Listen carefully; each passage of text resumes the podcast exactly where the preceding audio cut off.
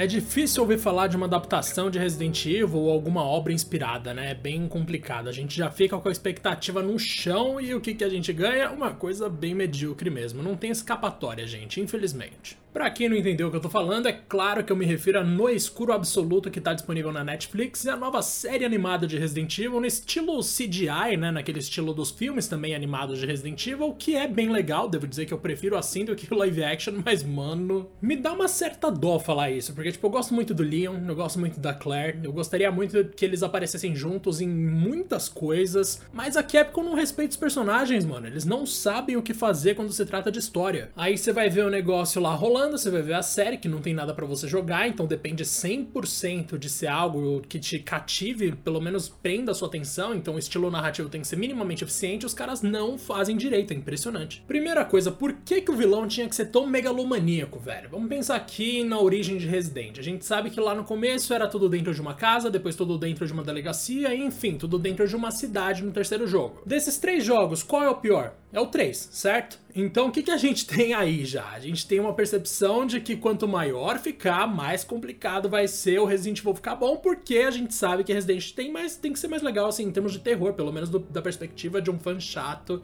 de antigamente. Aí, em vez de focar no terror, em vez de trazer um cenário que leva a gente para uma coisa mais do íntimo, como por exemplo aquela casa de Resident Evil 7 fez, que foi maravilhoso, ou de repente até o, a, a aldeia de Resident Evil 4, mano, que era uma parada mais fechada. Não, os caras colocam um conflito internacional dentro do bagulho para tentar trazer uma trama de conspiração política que é uma merda, assim, é muito, muito fraco. E aí, além do vilão ser megalomaníaco, além do negócio ser muito maior do que eles conseguem lidar, a mensagem política no final, não a mensagem, né? Mas a grande conclusão do Leon a respeito de como lidar com a situação é horrível. E eu não entendo por que manter os personagens separados, velho. Tipo, se tem uma coisa que todo mundo gosta, pelo menos dos que são muito fã hardcore de Resident, é saber que os personagens se conhecem, interagem quando a gente não tá acompanhando, tipo, fora das telas, tá ligado? Tem aquele famoso file da Resident Evil 2 Remake que mostra que a Claire já conhecia a Jill, tem vários detalhezinhos de Leon mandando e-mail pro Chris. Quando rola esse tipo de coisa, a fanbase mais alucinada, fica muito feliz, mano, porque a gente gosta de saber que eles se conhecem. E aí, justo numa série, ou mesmo num filme, que é quando você tem espaço para trabalhar a relação dos personagens com mais cuidado, desenvolver um negócio para ficar uma parada bonita, pra gente ter ali uma relação mais. mais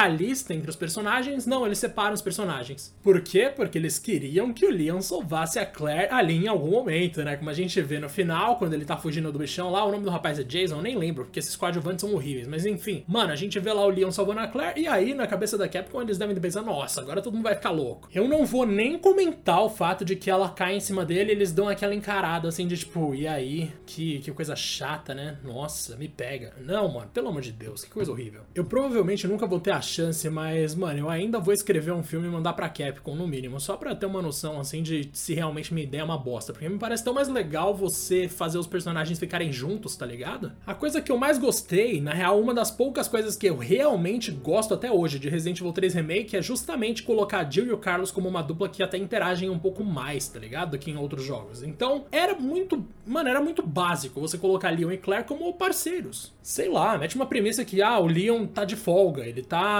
Ele tá indo viajar com uma amiga que ele não vê faz tempo, a gente descobre que essa amiga é a Claire, e lá rola algum surto bizarro e eles têm que agir juntos para trabalhar num negócio. Não coloca o Leon agente americano, porque ele é, ele é um. Nossa, ele é insuportável como agente americano. E eu não vou nem falar da animação também, porque Jesus, aquilo ali não tem desculpa. É impressionante. Tem cena que tem um personagem bem animado falando com outro mal animado, uma coisa constrangedora. Então, não sei porquê. Não sei como ficou assim, de verdade. As cutscenes dos jogos são melhores, mano. Enfim, reclamei muito. Já devo dizer aqui que vocês não deveriam assistir. Se vocês quiserem assistir uma historinha de Leon e Claire juntos, assiste Resident Evil Degeneração, que tá na Netflix também, porque eu acho ainda um pouco melhor, mano. Mais importante do que tudo isso é jogar o Resident Evil 2 original, que isso sim é uma experiência que todo mundo tem que ter. Demorou? Então fica aqui o meu abraço. Segue a gente aqui no Spotify, onde quer que você esteja ouvindo, e também segue a gente no Twitter, arroba Podcast 1, porque algum safado pegou esse nome antes da gente. Demorou? Até mais!